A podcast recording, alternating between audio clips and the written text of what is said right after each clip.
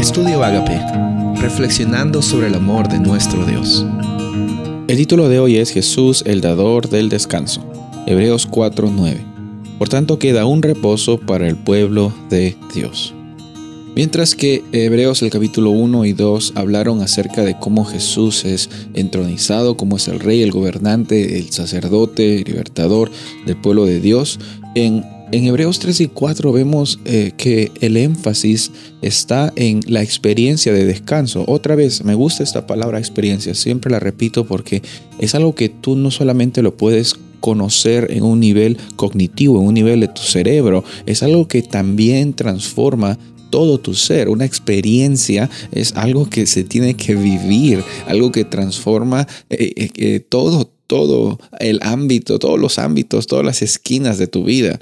Esta experiencia de descanso es prometida en Hebreos 3 y 4 y también es un análisis de la realidad del pueblo de Dios, cómo es que todas las bendiciones y las promesas y el pacto estaban establecidos para ellos y, ellos eh, a veces celebraban y a veces se conectaban en esa experiencia, pero a veces ellos decidían desconectarse de la experiencia. No es que Dios les castigaba, es que ellos decidían en cada momento eh, cuál era la experiencia que ellos estaban deseando eh, sobrellevar. De la misma forma hoy día, cuando pasamos por dificultades, por vicisitudes, eh, vemos que hay una realidad que eh, es, es bien clara. Tú y yo tenemos la bendición de poder decidir cuál va a ser nuestra realidad hoy, cuál va a ser la experiencia que, que anhelamos seguir hoy. Y hay un énfasis que hemos visto en estos días, que es el, el énfasis del hoy.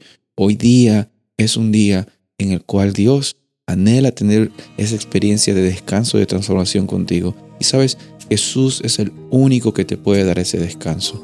Aquí en este versículo que leímos les queda un reposo para el pueblo de Dios. El mayor reposo que podemos tener es el reposo de la presencia de Jesús en nuestros corazones, lo que Él ha hecho en nuestras vidas. Y también un hermoso recuerdo que nosotros tenemos cada siete días de, de su creación y de la transformación que nos está ofreciendo.